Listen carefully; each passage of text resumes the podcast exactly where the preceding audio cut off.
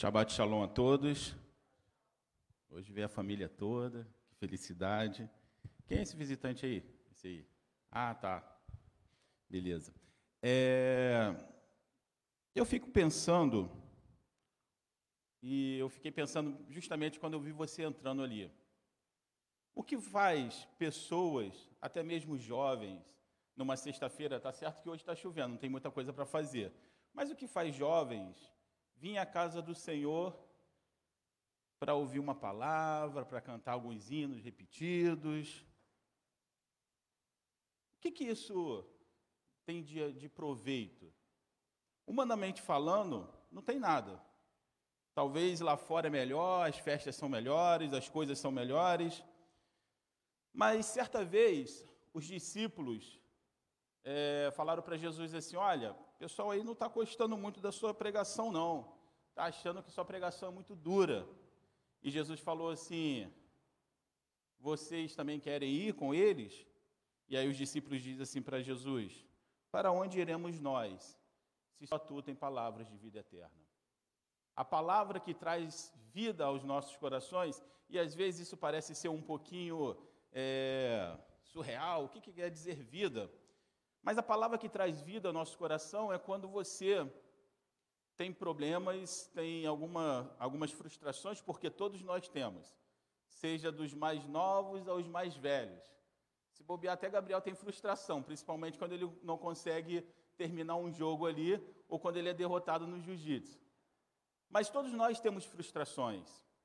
E a diferença daqui lá para fora é que lá fora as frustrações, elas são apenas maquiadas. Você tem uma alegria momentânea, mas é apenas maquiadas e, e aquele vazio ele vai continuar depois que aquela euforia passar. E a grande diferença é que quando você tem um encontro com o Senhor, e Patrick pode falar isso muito bem, nada no mundo te faz afastar do que você sentiu. Porque quando você tem um encontro verdadeiro com o Senhor, nada substitui isso. Não vai ser, e aí eu digo para os jovens, não vai ser uma garota que você conheceu hoje que vai substituir, às vezes vai, tra vai trazer até mais problema para a sua vida. Não vai ser as drogas que com certeza vai trazer até mais problemas para a sua vida. Não vai ser conselhos de amigos.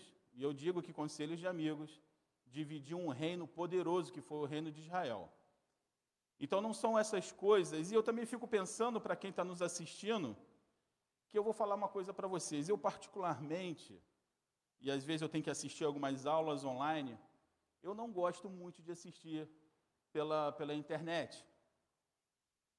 Eu acho, eu prefiro o pessoalmente. Mas mesmo você que está aí sentado no seu sofá, sentado na sua cadeira ou na sua mesa, peça ao Senhor que as palavras que serão ministradas aqui essa noite, que ela possa ultrapassar a barreira da internet, possa ultrapassar a barreira do monitor e possa realmente fazer uma diferença no seu coração. Porque senão é besteira você passar aí 40 minutos me ouvindo se isso não fizer diferença na sua vida. Mas peça ao Senhor, e eu vou falar uma coisa.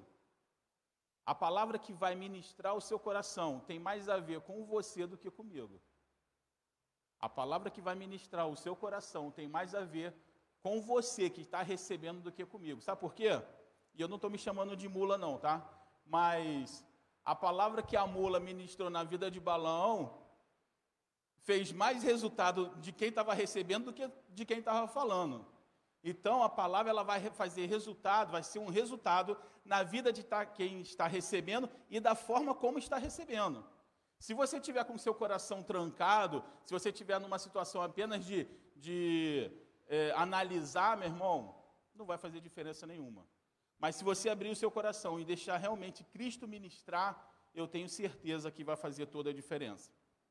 Nessa noite eu gostaria de seguir a nossa sequência lá em Samuel, e eu queria ler o 1 Samuel, capítulo 4, versículo 1. 1 Samuel, capítulo 4, versículo 1 diz assim: E veio a palavra do, e veio a palavra de Samuel a todo Israel. E Israel saiu a peleja contra os filisteus e acampou junto a Ebenezer, e os filisteus se acamparam junto a Faque. E os filisteus se dispuseram em ordem de batalha para sair contra Israel. E estendendo-se a batalha, Israel foi ferido diante dos filisteus, porque feriram na batalha no campo uns quatro mil homens. E voltando o povo ao arraial, disseram aos anciões de Israel: Por que nos feriu o Senhor hoje diante dos filisteus? Traga-nos de Siló a arca da aliança do Senhor, e venha no meio de nós, para que nos livre da mão de nossos inimigos. Enviou, pois, o povo a Siló e trouxeram de lá a arca da aliança do Senhor dos exércitos, que habita entre os querubins, e os dois filhos de Eli, Ofini e Finéias, estavam ali com a arca da aliança de Deus. E sucedeu que, vindo a arca da aliança do Senhor ao arraial, todo Israel gritou com grande júbilo, até que a terra estremeceu. E os filisteus, ouvindo a voz de júbilo, disseram: que voz de grande júbilo é esta no arraial dos hebreus? Então souberam que a arca do Senhor era vinda no arraial. Por isso os filisteus se atemorizaram, porque diziam: Deus veio ao arraial. E diziam mais: Ai de nós, tal nunca jamais sucedeu antes. Quando nós lemos esse texto, que Israel vai para uma guerra, e nessa guerra, Israel é, é, é derrotado pelos filisteus. De repente, eles falam assim: ó, tem uma coisa errada, vamos trazer a arca. Todo mundo aqui sabe o que é arca? Só para a gente poder seguir, certo? Então, aí traz a arca para que, pela presença da arca, nós possamos ser vitoriosos. E quem leva essa arca é Ofini e Finéias, nossos velhos amigos da semana passada, Ofini e Finéias. E eles levam a arca e quando a arca chega, é aquela alegria, aquela vibração, o chão treme. E é impressionante, porque quando você olha assim, o que você se pergunta? Será que Israel está tendo um avivamento? Porque a arca chegou, a alegria, o alarido de vitória, tudo, o chão tremeu. Meu irmão, o chão tremeu. Então você vê assim, caramba, alguma coisa vai acontecer. Afinal de contas, um povo antes desses acontecimentos que havia sido derrotado pelos filisteus. Chega a arca, agora os filisteus iriam se arrepender, porque a arca do Senhor estava ali no arraial. Eles iriam sentir o poder de Deus.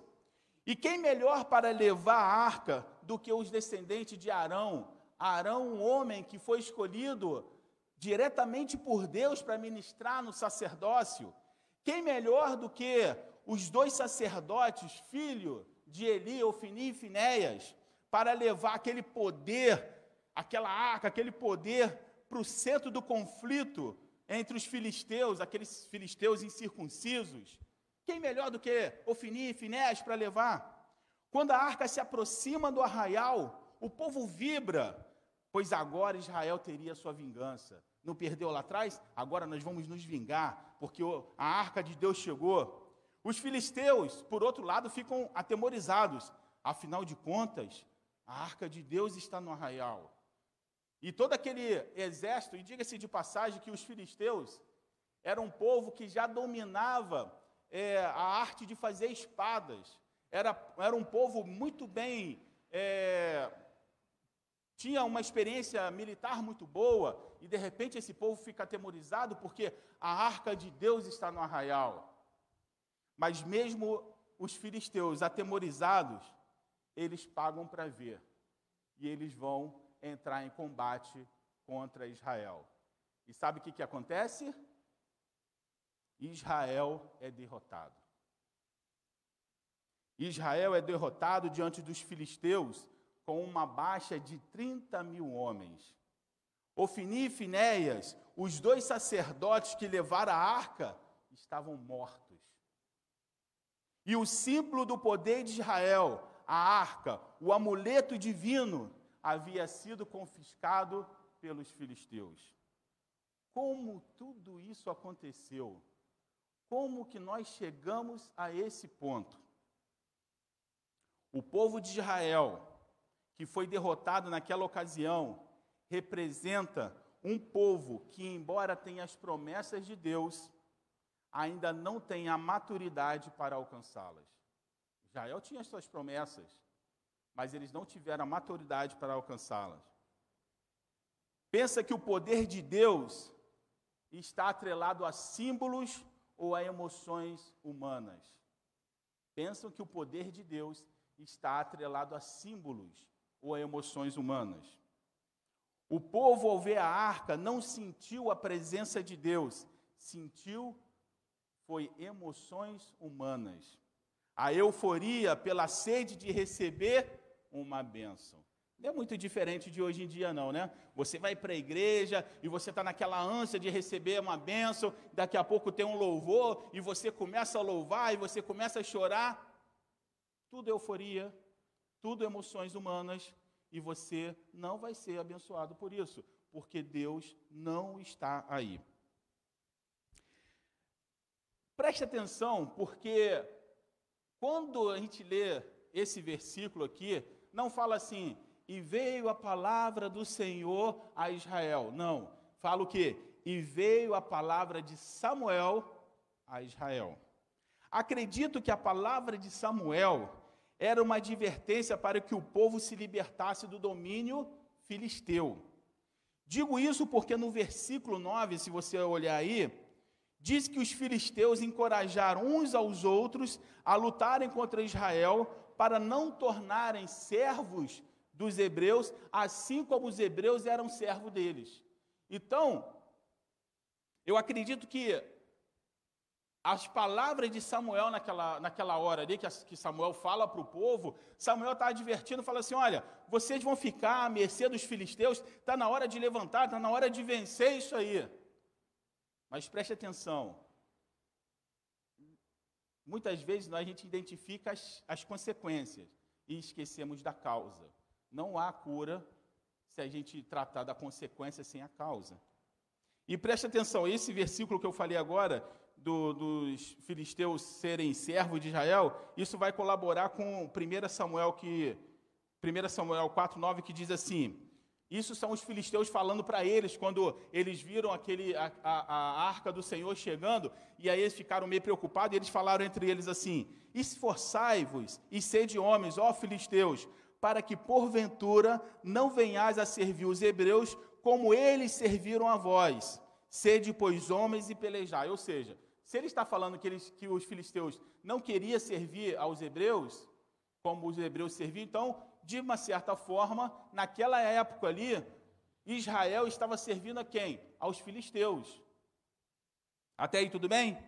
Acredito que diante dessa palavra, o povo se levanta e se acampa lá. Ó, Samuel falou, a gente vamos reunir nosso exército e vamos acabar com esse problema. O, o que, que nós podemos aprender com isso?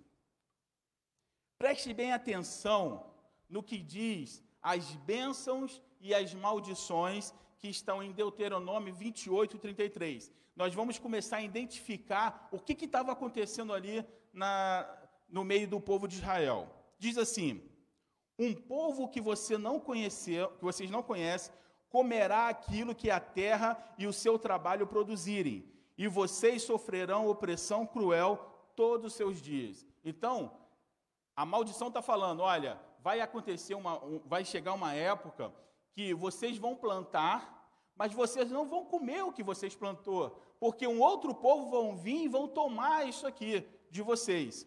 Então, quando a gente entende isso aqui, o, primor, o primeiro ponto era que o fruto da terra estava sendo levado por quem? Pelos filisteus. Então, quem era a raiz do problema de Israel? Os filisteus, certo? Talvez. Talvez não é esse a raiz do problema ainda. Mas vamos, vamos seguir aqui. Então, será que para resolver o problema de o fruto ser levado era apenas derrotar os filisteus? Aí vem uma, uma grande, um grande problema, porque a superioridade militar dos filisteus sobre Israel não deixava esse problema ser resolvido. Ou seja, eles estavam levando, como que nós vamos resolver isso? Vamos derrotar os filisteus. Mas só que agora tem um outro problema. Os filisteus é, têm uma superioridade militar maior do que nós. Então, nós temos um outro problema agora.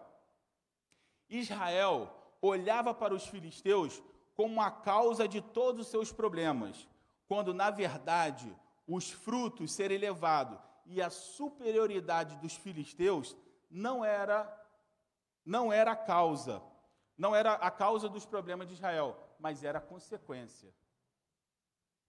Era a consequência. Israel, os filisteus, ser superior a Israel não era causa, era consequência. Os filisteus levar o fruto de Israel não era causa, era consequência. Para que a gente puder, que a gente possa entender melhor isso, vamos ler uma outra maldição. Uma outra maldição diz assim, em Deuteronômio 28, 25: O Senhor fará que vocês sejam derrotados pelos seus inimigos. Vocês irão a eles por um caminho, e por sete vocês fugirão. E vocês se tornarão motivo de horror para todos os reinos da terra. Então, perder a colheita e o fato dos filisteus ser superior a Israel era, na verdade, a consequência de um problema. Mas qual era o verdadeiro problema? Qual era a verdadeira causa? Agora nós vamos descobrir a verdadeira causa, que está em Deuteronômio 28, 15. Entretanto, se vocês não obedecerem ao Senhor, ao seu Deus, e não seguirem cuidadosamente todos os meus mandamentos e decretos que hoje te dou, é, é, todas essas maldições cairão sobre vocês e o atingirão. Então, o que estava acontecendo? O fato de Israel não conseguir vencer os filisteus era, era uma consequência porque eles lá atrás haviam abandonado o Senhor. O fato deles perderem o que eles estavam, é, o que eles plantavam e não poder é, usufruir daquilo, era pelo fato deles terem desobedecido ao Senhor, se afastado do Senhor. Israel havia esquecido dos mandamentos do Senhor e seguindo após, e eles estavam seguindo após outros deuses. E pelo fato de ter seguido outros deuses, faz com que Israel associe o poder de Deus à arca, criando que um amuleto. Olha como é que está tudo confuso para Israel. Eles esqueceram que a arca representava a aliança de Deus com Israel. E o fato deles usarem a arca como amuleto só traria mais, mais castigo sobre Israel, porque mostrava que Israel estava com sua aliança quebrada com Deus. Então, o fato deles lançarem mão da arca de Deus só estava sendo pior, porque eles estavam mostrando que que definitivamente a aliança deles com Deus estava quebrada. Então não tinha como eles, eles serem vitoriosos. E o, pior das, e o pior de tudo era que Ofini e Finéias não exerciam o sacerdócio como algo espiritual, mas como profissão, como nós vimos na semana passada. Então você vê que há uma, uma confusão e é por isso que Israel é, é, é derrotado ali no campo de batalha. Muitas lutas que passamos não são a causa em si, mas são consequências. Para ilustrar melhor o que eu quero dizer, eu vou comparar a um filho, uma criança, que passou a noite toda com a garganta inflamada e com febre. E a mãe está cuidando dele ali durante a noite toda. Mas a garganta inflamada e a febre foi causados porque a criança brincou na chuva durante o dia. Então a mãe está fazendo o quê? Está tratando daquelas consequências. Só que isso não vai ter efeito nenhum se no dia seguinte a criança voltar a brincar na chuva. Deu para entender? Muitas vezes nós estamos tratando as consequências ao invés de procurar o que é a causa. E aí a mãe vai perder a noite, vai perder a noite ali cuidando do filho. No dia seguinte, o filho vai estar tão ruim como na noite anterior. Mas por quê? Porque ela não sabe que o filho foi brincar na chuva de novo. Enquanto ela não identificar que a causa daquele problema é a criança brincando na chuva, é só ações paliativas. Ela vai resolver aquela situação ali, mas no dia seguinte está o mesmo problema. Então, muitas vezes, nós estamos atacando as, as consequências, ao invés de nós identificarmos o que? A causa. É mais ou menos o que eu aprendi há um tempo atrás do cataflã.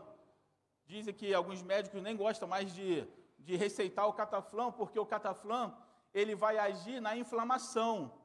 Mas a inflamação que o corpo produz é um sinal de que algo está errado no corpo. Então, quando você toma o cataflã, ele vai agir aonde? Na inflamação. Mas o problema verdadeiro continua lá. E às vezes ele continua o quê? Mascarado. E aí você acha que você está bem, mas aquele problema que não foi resolvido, ele está o quê? Crescendo. E às vezes, quando ele aparece de uma vez, já é tarde demais, sabe por quê? Porque passou todo um tempo que você deveria ter cuidado daquilo ali que era pequenininho, mas foi o que? Foi crescendo debaixo do seu nariz, porque você está usando o que? O cataflã. O maior erro nosso é quando nós é, queremos resolver as consequências sem saber qual é a causa. Por exemplo, você pega aqui os moradores de rua, ah, o cara é, é dependente químico. Aí você quer resolver a dependência química sem saber o que, que trouxe aquilo.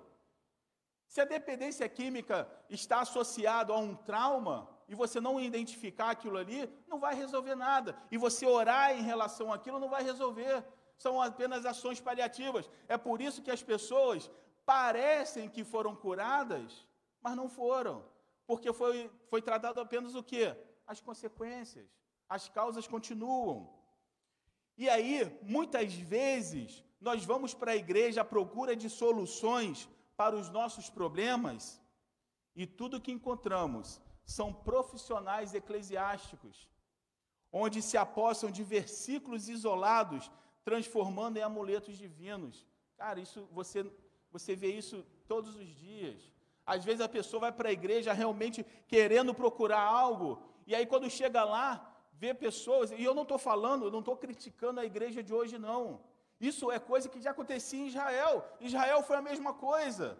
Aquele povo que ia para a guerra, você acha que eles queriam morrer na guerra? Não, eles queriam ser vitoriosos. Quando eles se reúnem em volta da arca, eles querem vencer. Mas eles são derrotados por quê? Porque eles pensam que um amuleto vai trazer a vitória. E nós, hoje em dia, estamos caindo no mesmo erro, preste atenção. O diabo ele não é criativo não é criativo, ele, ele usa as mesmas estratégias, sabe por quê? Porque dá certo. Deu certo lá atrás e muitas vezes dá certo aqui também. E aí você vai para a igreja esperando receber algo, e aí daqui a pouco você ouve aquelas palavras maravilhosas que você é, nasceu para vencer, que isso e que aquilo. Mas esse é o problema que precisa ser tratado. Eu só estou alimentando a sua autoestima, mas e o problema que realmente precisa ser tratado na sua vida? E é por isso que em Timóteo, e aí eu falo para vocês, isso não é algo recente, e eu não estou criticando a igreja, eu, tô, eu estou falando que essa é uma ação demoníaca que já vem de muito tempo, porque o próprio Timóteo, 2 Timóteo 4 e 3, vai dizer o seguinte: porque virá tempo em que não suportarão a sã doutrina, mas tendo comichões no ouvidos, amontoarão para si doutores, conforme as suas próprias consciências, e desviarão os ouvidos da verdade, voltando a, a fábulas. Então não é algo novo, é algo que já acontecia. Ah, eu não quero ouvir um confronto da minha vida. Eu não quero ouvir que eu preciso mudar. Eu não quero ouvir que o que eu estou fazendo está errado. Eu quero ouvir que, ah, não, o que você fez não é sua culpa é culpa de quem te criou, é culpa disso, é culpa daquilo. Não é, irmão. A culpa é sua. Você escolheu o caminho que você quer trilhar. Se você está triste, você escolheu a tristeza, irmão. Porque a palavra de Deus diz, e muitas vezes a gente não quer ser confrontado com isso. Então a gente escolhe o quê? Escolhe doutores, aqui está falando doutores, ou seja, são pessoas que conhecem a verdade não é leigo, não, tá? São doutores. São pessoas que conhecem a verdade, manipulam a verdade e entregam uma, uma verdade manipulada que vai fazer com que os seus ouvidos recebam bem. Quando o Senhor fala que o reino dos céus é tomado por esforço. São confrontos que precisam acontecer. E eu vou te falar, a, re, a receptividade dessas mensagens triunfalistas faz o povo vibrar. Lembra que o povo vibrou quando a arca chegou? É a mesma coisa. Faz o povo vibrar, faz o povo chorar, faz o chão tremer, faz o corpo arrepiar. Mas tudo isso não passa o que de emoções. Porque quando você sai daquele ambiente e você está indo para casa, o vazio continua. Então, que presença de Deus é essa que está atrelado apenas a um lugar geográfico? Você tem que estar no lugar para você sentir a presença do Senhor, mas se você sair dali, você não sente mais. Tudo isso, todas essas fábulas, toda essa, toda essa, essa palavra que é dada para que as pessoas fiquem felizes, tudo isso é maravilhoso, tudo isso é muito bonito, até o primeiro contato com o inimigo. Tudo isso é maravilhoso, até o primeiro contato com o inimigo. É mais ou menos assim. Vamos colocar no que eu conheço bem. É como se você formasse um exército sem disciplina, deixando cada um fazer o que quer, ah, você quer ap aprender a tirar hoje? Ah, não, tudo bem. Semana que vem a gente faz. Você quer fazer isso? Não, tudo bem. Semana que vem a gente faz. É maravilhoso, vai ficar todo mundo bem. Mas pega esse exército e coloca em contato com o inimigo para ver a lenha que vai ser. Você vai ver como que vai acontecer. É exatamente isso. E sabe o que, que acontece quando você tem um contato com o inimigo e você é derrotado nisso aí? Sabe qual é a primeira coisa que você perde? A sua fé. Será que o povo de Israel não perdeu a fé quando foi derrotado por, pelos filisteus? A arca estava ali. Teoricamente, o poder de Deus estava ali, mas isso não impediu que aquele povo fosse derrotado. Você acha que isso não mexeu com eles? A primeira coisa que nós perdemos a fé, sabe por quê? A fé não é e nem nunca foi o mecanismo que vai fazer Deus trabalhar para você, se não houver arrependimento e santificação. Aí nós chegamos num ponto chato, porque ninguém quer ser confrontado para se arrepender, e muito menos quer se santificar, mas quer ser abençoado. Aí chegamos num ponto chave. Mas eu vou falar para você, o juízo de Deus é implacável. Homens como Ofini e Finéias têm sido tirados por Deus para que homens com o espírito de Samuel possam assumir o sacerdócio e trazer novamente a presença verdadeira de Deus. Samuel aprendeu a buscar a Deus pelo que ele é e não pelo que ele poderia fazer por Samuel. E depois de tudo isso, após sete meses que a arca foi levada, ficou no território dos filisteus, após sete meses, a arca de Deus volta para Israel. E sabe o que, que acontece? Vai levar 20 anos para que o povo novamente consiga se organizar e enfrentar os, os filisteus. 20 anos. E eu faço uma pergunta: a fé não foi abalada? Mesmo a arca voltando, cadê que eles foram para a guerra agora? Cadê que eles reuniram? A arca voltou. Vamos reunir o exército e vamos atacar de novo. Cadê? 20 anos se, se passaria. Oi? Ali estava exatamente, estava na emoção. Agora não tem mais emoção. A arca voltou, beleza, deixa a arca aí. Vão para a guerra? Não, não vamos não. Deixa passar aí, sei lá. E aí vai passar 20 anos. E aí vem uma coisa interessante. Samuel, com maturidade, identifica que a causa de Israel ser subjugada pelos filisteus era o fato de Israel ter abandonado o Senhor. Lá atrás, Provavelmente Samuel vai falar assim: ó, oh, vocês precisam lutar contra os filisteus. Mas Samuel não tinha identificado a causa ainda. Mas agora, 20 anos depois, já maduro, já sabendo, já conhecendo, ele identifica: não, a causa pela qual o povo de Israel foi, foi derrotado foi porque nós abandonamos o Senhor. E aí ele faz um discurso, que é em 1 Samuel 7,3, que fala assim: Então falou Samuel, preste atenção então falou Samuel a toda a casa de Israel, dizendo: Vai levar 20 anos para isso, tá? Se com todo o vosso coração vos converteres ao Senhor, tirai dentre vós os deuses estranhos e os astarotes, e preparai o vosso coração ao Senhor, e servi Ele só, e vos livrará, Ele vos livrará das mãos dos filisteus. Então os filhos de Israel tiraram diante de si os balaíns, os astarotes, e serviram só ao Senhor. Disse mais Samuel: Congregai a todo Israel em Mispa, e orarei por vocês ao Senhor.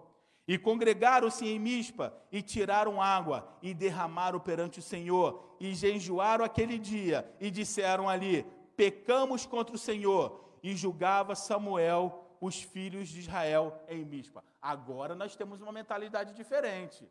Agora não é a arca que vai trazer a vitória, é o arrependimento, é tirar os deuses estranhos, é tomar uma posição. Eu não quero servir a eles, eu quero servir ao Senhor. Deixa eu falar uma coisa para vocês sobre posição. Deus, na minha concepção, eu acho que ele mais se agrada quando o cara escolhe que não quer servi-lo do que aquele que fica entre dois caminhos. Eu vou, não vou, vou, não vou. Tanto que a palavra de Deus diz que Deus vai vomitar essas pessoas, porque ele não suporta o meio termo. Ou você vai para o mundo de uma vez, meu irmão, e assume todas as consequências da sua vida, ou você decide servir ao Senhor e assume tudo o que isso representa na sua vida. E agora o povo de Israel tomou a decisão. E sabe o que, que eles fazem? Eles jejuam. E aí você começa a ver que isso tudo é um confronto na sua própria vida. Porque você imagina alguém que é idólatra, e a gente, alguns de vocês devem conhecer alguma história parecida, alguém que é idólatra que tem sua, suas imagens lá. Não é fácil você pegar aquilo ali e quebrar. Não é verdade? Eu, eu venho de Minas, onde é um lugar que bastante idólatra, e eu lembro que o, o meu tio, hoje ele serve ao Senhor, graças a Deus, mas ele era completamente idólatra. E a minha avó na época falava assim: Geraldo, você tem que jogar essas coisas fora. Ele, não, mamãe, isso aqui não pode mexer, não. É isso aqui que abençoa o meu lar. Então, você vê que há um confronto, porque Israel toma decisão, quebra tudo, tira tudo. E eles tomam decisão, e aí eles, eles jejum, eles começam o quê? A buscar ao Senhor. 20 anos depois, Israel vai voltar ao campo de batalha contra os filisteus. O campo de batalha onde eles haviam sido derrotados. O campo de batalha onde a arca havia sido levada. Mas dessa vez, a arca não estava lá. Mas algo estava diferente naquele povo. Israel havia abandonado os deuses estranhos. Israel não estava confiando em um amuleto. Israel havia se arrependido e se santificado. E acima de tudo, Israel estava confiando na mão poderosa do Senhor dos Exércitos. Agora não era mais o amuleto, agora a confiança deles era em quem? No Senhor. O Senhor vai guerrear por nós. Samuel, com maturidade espiritual, havia identificado a causa de todo o problema em Israel. Ele oferece um sacrifício em holocausto ao Senhor. E sabe o que é interessante que a palavra diz? Ele oferece um sacrifício ao Senhor e o Senhor ouve. Ele oferece o sacrifício, o Senhor ouve. Ou seja, Samuel chamou a atenção de Deus. O sacrifício que ele fez foi aceito pelo Senhor, porque agora o Senhor está ouvindo. No momento do sacrifício, os filisteus, confiantes da vitória, chegam para a batalha. Mas quando o Senhor luta pelo seu povo, o inimigo ele é confundido. Não podendo resistir, os filisteus fogem de diante dos filhos de Israel. E Israel, tomando posse da bênção proferida por Moisés, em Levítico 26, 7, diz o seguinte: E perseguirás os vossos inimigos, e cairão a espada diante de vocês. Olha como é que mudou agora. Agora não é você que vai cair diante dos seus inimigos, os seus inimigos que vão cair. Perseguirás o vosso inimigo e cairão a espada diante de vós. Cinco de vós perseguirão a um cento e cem de vocês perseguirão a dez mil, e os vossos inimigos cairão a espada diante de vocês. Cadê a superioridade militar agora dos filisteus em cima de Israel? Se a palavra está dizendo que cem vai perseguir dez mil, cadê? Israel persegue os seus inimigos, os filisteus e os abate. Enquanto Samuel subjugou ou julgou Israel, os filisteus nunca mais entraram nos termos de Israel. Porque a partir daquele momento, o povo passou a servir ao Senhor. Samuel representa uma geração que restabelece a aliança de Deus através da obediência. Samuel representa uma geração que não negocia a palavra de Deus. Ele foi direto, ó, o que está acontecendo é porque vocês desobedeceram, vocês se afastaram de Deus. Por isso isso tudo está acontecendo. Samuel não foi político, né? Não, sabe o que, que é? Pode ser que. Não, ele foi conciso, ó, é por isso. Ele representa o quê? Uma geração que não negocia a palavra de Deus. Samuel representa uma geração que as portas do inferno não têm poder sobre a vida. Samuel representa uma geração que soube identificar o que é causa e o que é consequência. Porque quando nós identificamos a causa, a vitória definitiva, ela acontece. Não é verdade? Quando você identifica a causa, é igual voltando lá para a inflamação. Está com inflamação, tomou remédio, melhorou, daqui a pouco está com inflamação de, de, novo. Mas quando identifica a causa da inflamação e você trabalha nessa causa e cura essa causa, acabou. A vitória é definitiva. Chega de vitórias paliativas, meu irmão. Vitórias que não vão te levar a lugar nenhum, que só vão te alegrar temporariamente. Nós precisamos de vitórias completas, porque o Senhor, Ele nos deu, nos deu a vitória completa na cruz. Mas quando identificamos a origem do problema, ou seja, a causa, e em humildade nos arrependemos, então a vitória é completa e a justiça de Deus é estabelecida. Oro ao Senhor que nos ajude a identificar a causa das lutas em que nós estamos passando. Às vezes nós estamos passando por situações e você só, identifica as consequências do que está acontecendo. Mas qual é a causa? E eu vou falar para você, muitas vezes a causa está bem escondidinho para você não achar. Está bem guardadinho lá para você ficar perdendo tempo nas consequências. Mas que o Senhor, nessa noite, possa nos revelar quais são as causas do que nós estamos passando. Para que não percamos tempo com ações paliativas, tentando resolver apenas consequências e perder 20 anos, como o povo de Israel perdeu. Às vezes a gente se prende muito nos 40 anos que o povo de Israel passou no deserto. Mas se você olhar, o povo de Israel passou, mas perdeu foi tempo em outras ocasiões. Sabe por quê? Porque está olhando o lugar errado. Não está olhando realmente qual é a causa. Mas que possamos ser conduzidos pela palavra de Deus que diz o seguinte, em Salmo 119, 144. A justiça dos teus mandamentos é eterna Dá-me inteligência e viverei. A justiça dos teus mandamentos é eterna. Dá-me inteligência. Senhor, que nessa noite nós tenhamos inteligência para identificar as causas que está tirando a nossa paz. A consequência a gente já sabe, Senhor. As consequências a gente vê todos os dias e ela nos afronta todos os dias. Isso eu já sei. Eu quero saber qual é a causa do que está acontecendo.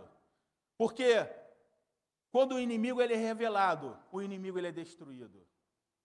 Senhor, que nessa noite nós possamos ter uma visão ampla da tua palavra e possamos identificar na nossa vida quais são as portas que nós estamos abrindo para que nós mesmos sejamos derrotados.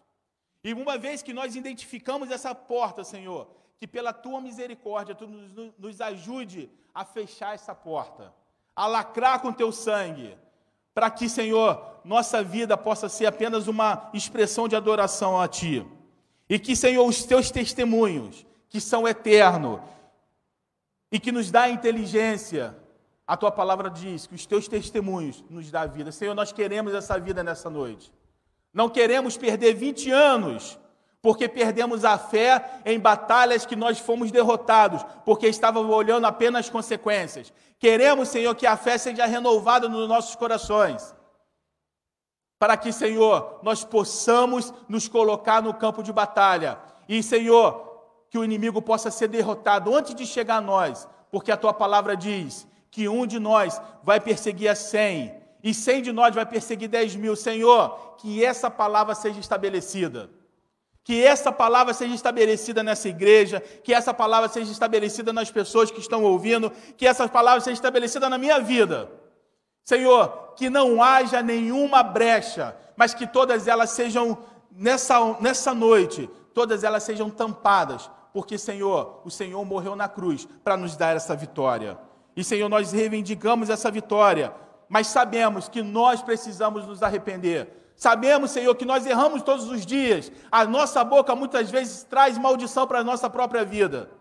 Senhor, muitas vezes as nossas ações traz maldição para a nossa vida. Senhor, muitas vezes os nossos pensamentos traz maldição para a nossa vida. Mas, Senhor, em nome de Jesus, que a nossa mente possa ser renovada pela tua palavra. Que o nosso coração possa ser lavado e como o Senhor Davi disse, que a tua palavra possa ser estabelecida, gravada nos nossos corações, para que nós não venhamos pecar contra ti. Senhor, não queremos, Senhor, passar 20 anos não, não queremos passar 40 anos, Senhor, não queremos passar um ano que seja, batendo cabeça, quando na verdade já poderíamos estar, meu Pai, usufruindo do maná, usufruindo da terra que emana leite e mel, mas ainda estamos comendo maná, porque somos cabeças duras que não nos arrependemos. Senhor, desconstrói tudo que nós achamos que é certo. Desconstrói tudo que nós achamos, Senhor, que nós sabemos, nós não sabemos de nada. A tua palavra nos revela a cada dia. Senhor, todos os dias a tua palavra nos ensina algo diferente. Todos os dias nós temos que ter a humildade de aprender de ti. Porque o Senhor fala com seus filhos todos os dias. Muitas vezes é a nossa arrogância que não deixa que ouvimos a tua palavra. É muitas vezes a nossa arrogância que achamos que sabemos tudo. É nossa arrogância que, sabe, que achamos porque lemos uma vez, duas vezes, três vezes a Bíblia, temos to a totalidade da justiça. Não temos, Senhor. Senhor, nós não passamos, Senhor, de pó e cinzas. Nós temos a oportunidade de te agradar aqui nesse mundo. E, Senhor, nós queremos te agradar. Muito obrigado, Senhor, pelo dom da vida. Muito obrigado porque o Senhor nos deu essa oportunidade. Muito obrigado, Senhor, porque eu não precisei chegar aos 40 anos para aprender ou para ouvir o Evangelho. Eu já conheço o Evangelho. Mas, Senhor, conhecer o Evangelho não é viver o Evangelho. Nos ajuda a viver o Evangelho. Senhor, Senhor, nessa noite eu peço, Senhor, que o Senhor perdoe Alguns pregadores, Senhor, que têm falado que a tua Bíblia ela não é atual. Não existe uma palavra mais atual do que a tua palavra, Senhor. A tua palavra ela, ela foi importante ontem, ela é importante hoje e ela será importante para sempre, porque o Senhor diz que nenhum tio, nenhuma vírgula vai passar, vai ficar para trás, mas que tudo vai se cumprir. Senhor, eu posso dizer que a tua palavra, ela tem se cumprido na minha vida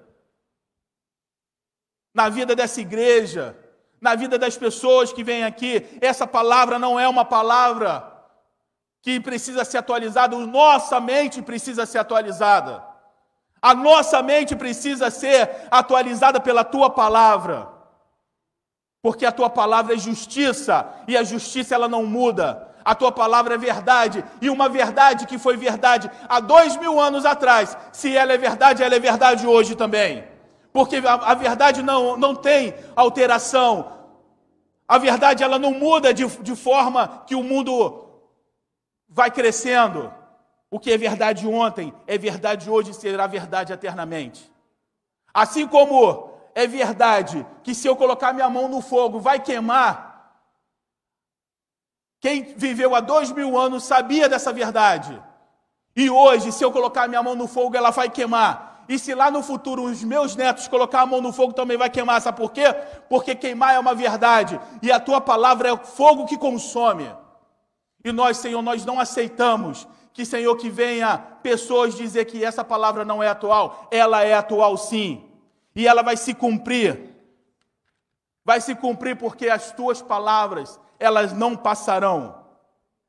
E se eu começar a pensar que a tua palavra ela precisa ser atualizada, então eu preciso largar o evangelho, porque eu não acredito mais nisso.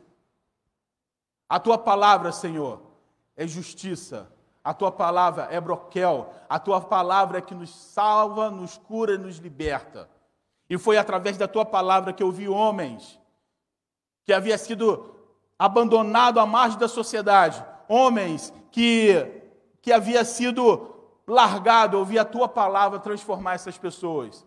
Senhor, muito obrigado por essa palavra. Muito obrigado, Senhor, porque nós sabemos o quanto foi difícil que essa palavra chegasse até nós nos dias de hoje. E, Senhor, eu quero dizer com todo o meu coração: eu amo a tua palavra, eu amo os teus, os teus preceitos. E para mim, elas são vidas e vida em abundância. Senhor, que o Senhor possa nos abençoar nessa noite. Que o Senhor possa, Senhor, nos abrir os nossos olhos para que possamos identificar as causas. O mundo muitas vezes reclama de tudo que está passando, reclama de coronavírus e tudo mais. Isso tudo é consequência de uma causa lá atrás, onde o povo abandonou o Senhor dos Exércitos.